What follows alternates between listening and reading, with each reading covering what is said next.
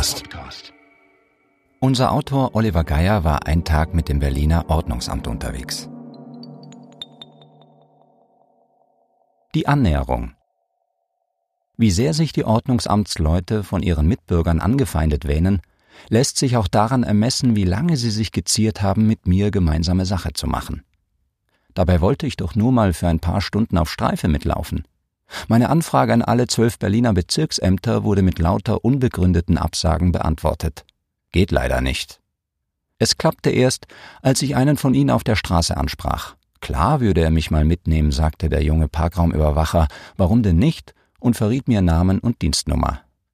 Beim zuständigen Bezirksamt öffneten sich damit alle Türen.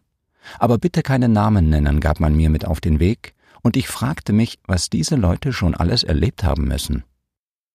7.45 Uhr Bezirksamt Mitte in der Karl-Marx-Allee. Im dritten Stock empfängt mich der Leiter der Abteilung Ruhender Verkehr. Leider sei der junge Mitarbeiter, den ich angesprochen hätte, krank, es gebe aber erstklassigen Ersatz. Stefan L., ein älterer und sehr erfahrener Kollege. Der steht kurz darauf in der Tür und ist das Urbild des weißhaarigen, etwas untersetzten Berliner Spaßbären, der einem in dieser Stadt überall begegnet. Als Taxifahrer, als Handwerker oder eben als Stefan L. vom Ordnungsamt Mitte. Seine Kollegin Birgit N. kündigt er mir gleich als Deeskalation auf zwei Beine an. Heute geht ihr gemeinsamer Einsatz in Zone 12. Also gut, heute mal wieder nach Disneyland, sagt Stefan L.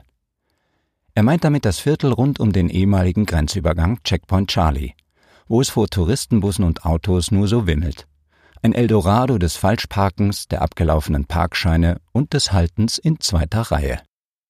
8.15 Uhr Aufenthaltsraum an der Beroliner Straße. Wir machen uns zu dritt auf den Weg. Nicht ohne noch einen Schlenker über den Aufenthaltsraum der Parkraumüberwacher zu machen, wo schon in aller Herrgottsfrühe ungeniert in Schokoküsse gebissen und in Schüsseln mit Marshmallows und Snickers gegriffen wird. Zehn bis 15 Kilometer am Tag legen die Außendienstler zu Fuß zurück, dafür braucht man Energie. Vielleicht geht's aber auch ein bisschen darum, vor dem eintönigen Einsatz nochmal das süße Leben zu genießen. 8.30 Uhr in einem Waggon der U2 in Richtung Stadtmitte. Frage an den gut gelaunten Stefan L. Deprimiert es Sie denn nicht, jeden Tag auf dem Weg zur Arbeit schon zu wissen, dass es wahrscheinlich wieder viel Hickhack geben wird? Er winkt ab. Darf man nicht persönlich nehmen. Die Leute meinen nicht dich, die meinen die Uniform. So schlimm sei es oft auch gar nicht. Er habe auf der Straße seine ganz eigenen kommunikativen Tricks gelernt. Stolz gibt er ein paar seiner Kostproben. Wenn sie sagen, ich hätte ja ihren Namen, sage ich, Schall und Rauch oder schön Dank, bin schon verheiratet.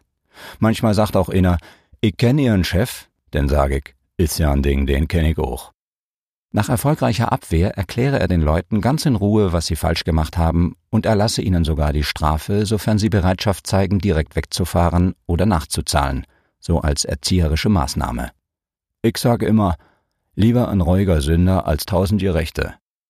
Wenn's mit der Reue mal nicht so klappt, weiß Stefan L. aus seinem gut abgehangenen Erfahrungsschatz zu schöpfen.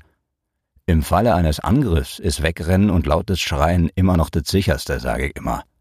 Und dann fügt er noch hinzu, lieber fünf Minuten feige als ein Leben lang tot, sage ich immer. 8.45 Uhr Kronenstraße in Richtung Mauerstraße. Stefan L. und Birgit N. sprechen sich kurz ab, wer welche Seite der Straße übernimmt und schreiten zur Tat. Die Deeskalation auf zwei Beine ist mittleren Alters und mit einem einnehmenden Lächeln ausgestattet, wie man es in keinem Kommunikationsseminar der Welt lernen kann. Kaum nähern sich die Ordnungshüter, lässt der Besitzer eines SUV die Scheibe runter und sagt mit osteuropäischem Akzent, dass seine Frau nur gerade etwas abholen müsse. Die Stimme von Stefan L. wird jetzt sehr streng. Wir werden das beobachten. Dann nimmt er sich ein polnisches Auto vor, das keine Umweltplakette hat. Für einen alten Hasen tippt er erstaunlich irrlichternd auf seinem Gerät herum, mit dem die Ordnungswidrigkeiten elektronisch zur Anzeige gebracht werden. Diesen Touchscreen habe er neu, entschuldigt er sich. Früher gab es richtige Knöpfe, daran müsse er sich noch gewöhnen. Das Ordnungsamt sei eben auch nur ein Mensch, und gleich sieht er auch darin noch einen Vorteil. Man könne sich ruhig etwas Zeit lassen. Das meiste in so einer Straße regle sich sowieso von ganz allein. Man müsse nur ein bisschen Präsenz zeigen. Ich verstehe, was er meint. Aus verschiedenen Richtungen kommen Menschen angelaufen, die uns gesehen haben und sich beeilen, ihren Motor zu starten, noch schnell Geld einzuwerfen und einen neuen Parkschein ins Auto zu legen. Einer bedankt sich sogar mit einer theatralischen Verbeugung dafür, dass wir ihn nicht sofort aufgeschrieben haben. Aus freien Stücken weichen sie alle zur Seite, sobald wir uns nur nähern. Stefan L. und die Verkehrssünder, für einen Moment erinnert das an Moses und das Rote Meer. Ob Sie keinen Ehrgeiz haben, mehr Leute aufzuschreiben, will ich wissen. Nein, sagte er. Prämien für Anzeigen gebe es nicht, auch keinen Wettbewerb unter Kollegen. Ihre Abteilung profitiere ja nur, wenn die Leute ihr Geld in den Automaten werfen. Das bringe immerhin um die acht Millionen Euro Reingewinn pro Jahr, allein in Berlin Mitte. Deshalb sei ihr ganzes Ansinnen, dass sich die Leute an Parkregeln halten. Also besser einfach Präsenz zeigen und dadurch Geld in die Kassen spülen. Und immer schön zu unterschiedlichen Zeiten kommen, um die Leute zu überraschen. 9.25 Uhr Mauerstraße, Ecke Friedrichstraße. Disneyland ist heute eine große Enttäuschung. Rund um den Checkpoint Charlie sind nur wenige Verstöße gegen die Straßenverkehrsordnung zu verzeichnen. Ist Stefan L. auch enttäuscht? Nee, für mich ist es ja kein innerer Vorbeimarsch, Leute aufzuschreiben. Dann bleibt er stehen und seine Stimmlage kriegt eine konspirative Färbung. Aber unter uns Pastorentöchtern, es gibt schon so Kollegen, denen das Spaß macht und die auch nicht gerade wie Liebesengel auftreten. Wir haben ja ganz verschiedene Menschentypen, vom ehemaligen Hilfskoch bis zur ausgebildeten Kindergärtnerin. Dann nach einer kurzen Pause, wobei Kindergärtnerin eigentlich eine ganz gute Voraussetzung ist für den Job. 9.40 Uhr Zimmerstraße in Richtung Wilhelmstraße.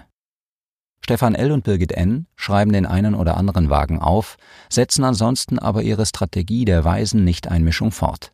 Das ist gelebter Ordnungsamt-Taoismus, Wu Wei, im Dienste der Straßenverkehrsordnung. Ein Urban Gardener, der ein Minibeet auf dem Gehweg bepflanzt und seinen Transporter vor anderen parkenden Autos abgestellt hat, ruft eilfertig, bin sofort weg. Stefan L. geht feixend weiter. Der Wagen da drüben oder was? Den sägt doch ja nicht. Starker Nebel heute. Der Gärtner lacht und salutiert mit dem Finger an der Stirn. In die Kategorie unter uns Pastorentöchtern fällt auch dieses sympathische Geständnis von Stefan L. Manchmal müsse man auch ein Auge zudrücken. Nicht jeder könne immer alles korrekt machen. Deshalb hauen sie nicht jeden für alles gleich in die Pfanne. Man braucht Fingerspitzengefühl. Er habe ja, bevor er die Seiten wechselte, in seinem früheren Leben mal einen Eiswagen gehabt. Da habe er auch öfter in zweiter Reihe gestanden, er wisse doch, dass es manchmal nicht anders gehe. Stefan L. und Birgit N. laufen in ein Hotel, wo sie der Rezeptionist immer zur Toilette gehen lässt. Als sie wieder rauskommen, fühlt sich eine Frau, die gerade ihr Auto aufschließt, ertappt und schaut wie ein erschrockenes Reh Stefan L. an. Sie, sorry, ich mach ja schon. Er, wieso, was haben Sie denn? Sie, na, Sie haben so geguckt. Er, ich hab so geguckt, weil Sie so geguckt haben. Sie, ach so, na dann haben wir beide wohl nur so geguckt. Die Frau steigt ins Auto und ist schnell weg. 10.25 Uhr, Wilhelmstraße, Ecke Vossstraße. Stefan L. und Birgit N. zerbrechen sich den Kopf, ob sie einen VW-Bus, der eine Feuerwehrzufahrt versperrt, die auf einen Privatparkplatz führt, anzeigen können. Wie bitte? Das ist doch wohl ein ganz klarer Regelverstoß. Was gibt es da zu überlegen? Ich ertappe mich dabei, wie ich plötzlich für Law and Order eintrete, während die beiden vom Ordnungsamt akribisch nach Möglichkeiten suchen, dem Verkehrssünder Absolution zu erteilen. Diese Feuerwehrzufahrtsschilder könne sich jeder überall kaufen, das heiße nichts, sagt Stefan L. Und einen Parkschein habe er auch gelöst. Und was ist mit dem abgesenkten Bordstein? Zählt nur, wenn es auf der gegenüberliegenden Seite auch einen gibt, als Übergang. Im Zweifel für den Angenagten, sage ich immer. Wir gehen weiter und treffen auf eine Frau, die in gespielter Verzweiflung vorgibt, kein Kleingeld zu haben. Wie lange haben Sie denn vor zu bleiben? fragt Stefan L. Nur 20 Minuten, er handelt sie auf zehn Minuten runter. Dann konspirativ zu mir. Die Ausreden, die man in dem Job zu hören kriegt, sind der Hammer. Das Beste sei mal eine jüdische Mitbürgerin gewesen, die sagte, sie sei orthodox und dürfe an Samstagen keine Maschinen bedienen. Nach einer kurzen Pause mit viel Kopfschütteln wagt Stefan L. noch ein offenes Wort. Sie hatten gehofft, es gibt mehr Ärger, war? Und zeigt mir sozusagen zur Entschädigung, was noch alles in seinem Anekdotenfüllhorn steckt erzählt von einem Ladenbesitzer, der falsch geparkt und einen seiner Kollegen körperlich angegriffen hat. Demonstriert mir im Rollenspiel, wie die beiden sich Nase an Nase gegenüberstanden. Der Typ völlig wutschnaubend und wie er Stefan L. dann mit der L-Stellung reagieren musste. von der Seite kommen und ganz ruhig fragen, gibt es hier ein Problem? Damit hat man die Aufmerksamkeit des Aggressors schon mal aus der maximalen Konfrontation herausgezogen, es genötigt, sich abzuwenden. Birgit N. hört uns zu, raucht in aller Ruhe eine Zigarette und lächelt ihr schönstes Deeskalationslächeln. Die Polizei aufschreiben, das habe er auch schon gebracht, während die Beamten in einer Bäckerei saßen und Kaffee tranken. Die hätten es erst nicht wahrhaben wollen, hätten sich dann aber gefügt. Leute, ihr habt doch eine Vorbildfunktion, sage ich immer. Ein Text von Oliver Geier, gesprochen von Raphael Kübler. Aus Dummy Nummer 65 zum Thema Ungehorsam. Zu bestellen auf dummy-magazin.de.